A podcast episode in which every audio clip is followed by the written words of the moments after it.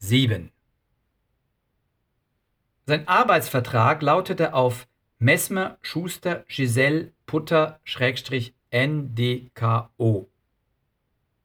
Messmer und Konsorten hatten offenbar vor, mit dem längsten zu punkten, dem längsten Agenturnamen der Welt. Aufgeräumt erschien er kurz vor neun an der Millerstraße. Er freute sich auf das Wiedersehen mit Max Schuster. Er wurde eine Weile vertröstet. Irgendwann, er glaubte schon an einen weiteren Irrtum, enterte ein merkwürdiges Wesen in einem grauen, großkarierten, übergroßen Anzug sein Blickfeld, das sich als Didi Ferenc, sein neuer Creative Director, vorstellte. Unangenehm. Nein, mein Direktor ist der andere. Max Schuster, hätte er fast gesagt. Er konnte nicht wissen, dass Max Schuster auf Didi Ferenc große Stücke hielt. Didi kam von der Art-Seite, das vornehmere Wort für Grafik, wenn auch in einer Texteagentur, jedoch äußerst award-winning, mit vielen Auszeichnungen geschmückt. Schuster und Cream hatte Didi immerhin die Typo dazu beigetragen. Weit gewählt. Ideen, Ideen, Ideen, das Bild, die Tonalität, überhaupt eine Menge Iconic, Bionic, Tectonic. Er verstand den mit großer Entschiedenheit vor sich hin formulierenden Didi noch kaum. Schon die merkwürdige Beschreibung hier beweist strotzende Ignoranz. Bald wurde ihm klar, dass es vor allem diese Entschiedenheit war, was Didi zu dem machte, was er war. Sein neuer Chef.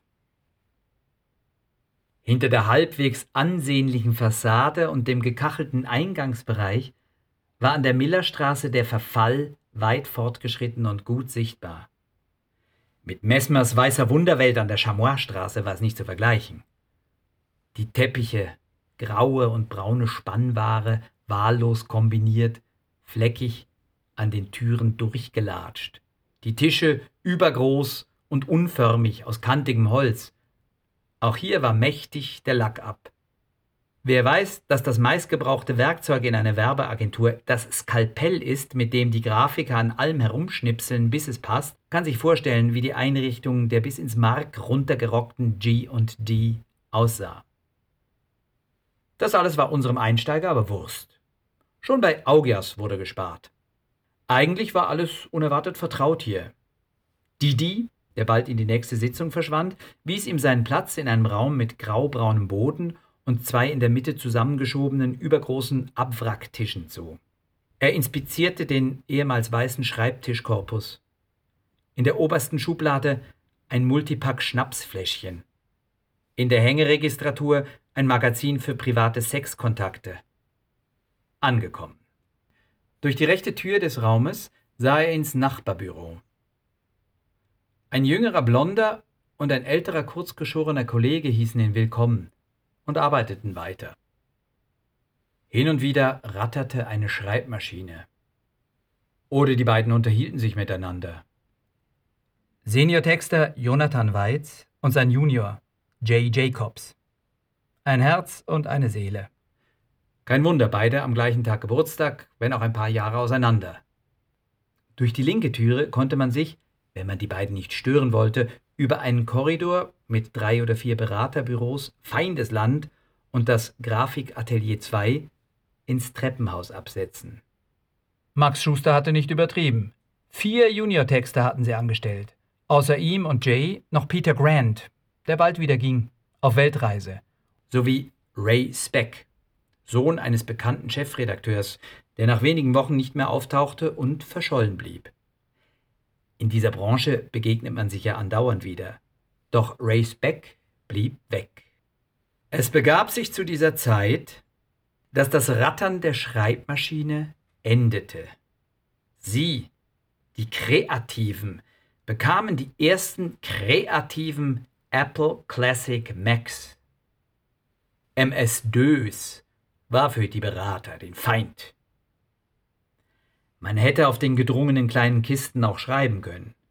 Noch gab es aber keinen Auftrag, außer dass ihn Didi ganz am Anfang aufforderte, in der Art-Bibliothek, die gleichzeitig Didis Office war, Fotobücher durchzublättern. Zur Inspiration. Unser junger Wilder riss eine provokante Anzeige von Moschino provokativ heraus und hängte sie an die Wand über seinen Bürostuhl, um Didi zu beeindrucken. Ein halbnacktes Girl mit einer Papsttiara auf dem Kopf. Der Mac hatte brauchbare Features. Games. Insgesamt zwei. Mac Playmate und Asteroids.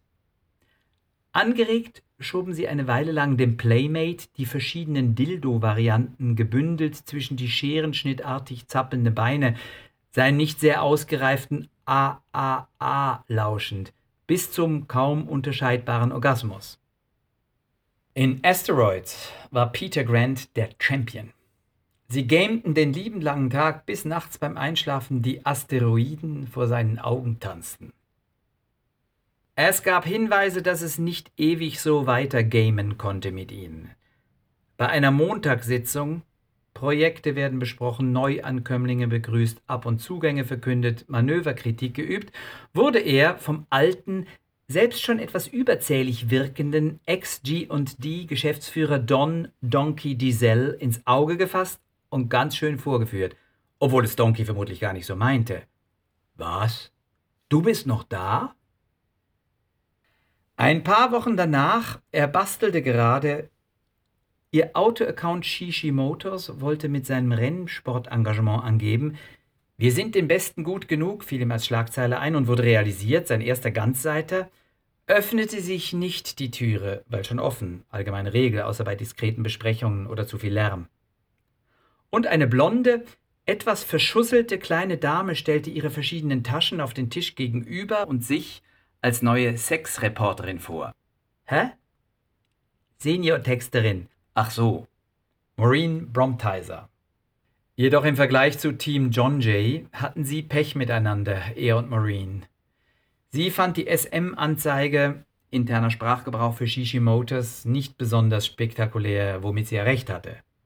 Furchterregend an Maureen war, dass sie wie eine Furie auf ihrer Tastatur loszuklappern begann ein ohrenbetäubendes, stundenlanges Staccato, meistens mit einem Lächeln, während bei ihm notgedrungen Stille herrschte, die Bude kalt blieb, nichts los war. Von einer Anzeige für Kaschmirpullover gnädig abgesehen, viel Cashmere für wenig Cash, wurde gekauft und realisiert, was von der Freundin von John Weitz fast verhindert worden wäre, Art Directorin oben bei Didi im Atelier 1. Anglizismus, ganz dünnes Eis, Belehrung im Treppenhaus, gut gemeint, danke. Scheiß drauf. Maureen hatte ihrerseits ein Verhältnis mit einem der Art Directors, dem bronzierten Schönling Al. Jeden Tag dreimal kam Al vorbei, um Maureen sexbetont zu umarmen. Dann war es höchste Zeit, den Kaffee und die Empfangsdamen des Hauses auf ihren Geschmack zu überprüfen. Bald darauf zogen sie um in die neue Zentrale an der Buckwaldenstraße, die sie alle miteinander vereinen und die Operating Costs minimieren sollte. Ha, ha. Eine ehemalige Fabrik, wie unter ihresgleichen bis heute beliebt. Gleichmäßig durchgezogene Reihen möglichst großer Fenster auf allen Stockwerken, durch die man bei Nachtschichten das umliegende Quartier beleuchten kann.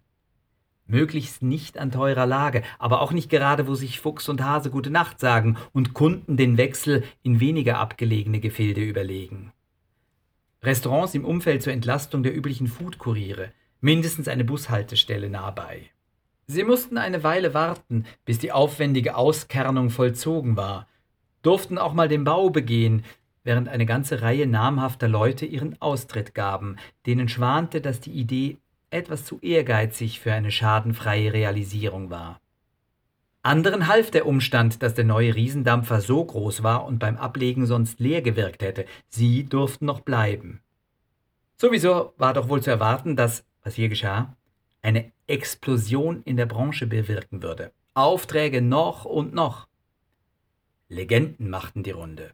Zum Beispiel, wie Messmer die gesamte Kelleretage noch einmal wegbaggern ließ um eine noch größere Versammlungshalle zu schaffen. Das Einweihungsfest der neuen Elefantenagentur sollte gigantisch werden. Es gab auch ein Motto: Mount Mesmerest. Herausragend, titanisch, unsterblich. An die tausend Personen füllten das Gebäude an dem denkwürdigen Abend. Auf allen Stockwerken spielten Bands, hatten Filmproduktionen ihren Eigenwerbeetat geplündert zugunsten der Erlebniswelten.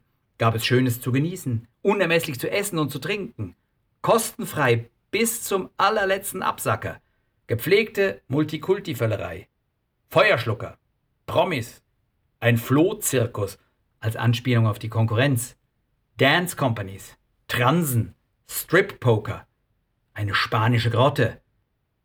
Nach rund anderthalb Stunden erlahmt alkoholbedingt die Erinnerung. Falls jemand noch mehr von dem Event weiß, bringen wir gerne in der Neuauflage. In diesen Tagen verliebte er sich in Nori Cutler. Sie war eine Feindin, eine Beraterin, klein und sexy. Noris nachtschwarze Haare waren nicht gefärbt. Nori war von einem Kampf getragen, ihrem Leben. Darum konnte sie so erfrischend lachen. Nori kiffte, was ihre schwarzen Haare noch schwärzer erscheinen ließ. Ein halblanger, glänzender Magic Mushroom, nachdem er nun mit allen Sinnen Ausschau zu halten begann. Am Fest stellte er Nori seiner Frau vor, und die wusste sofort, was es geschlagen hatte.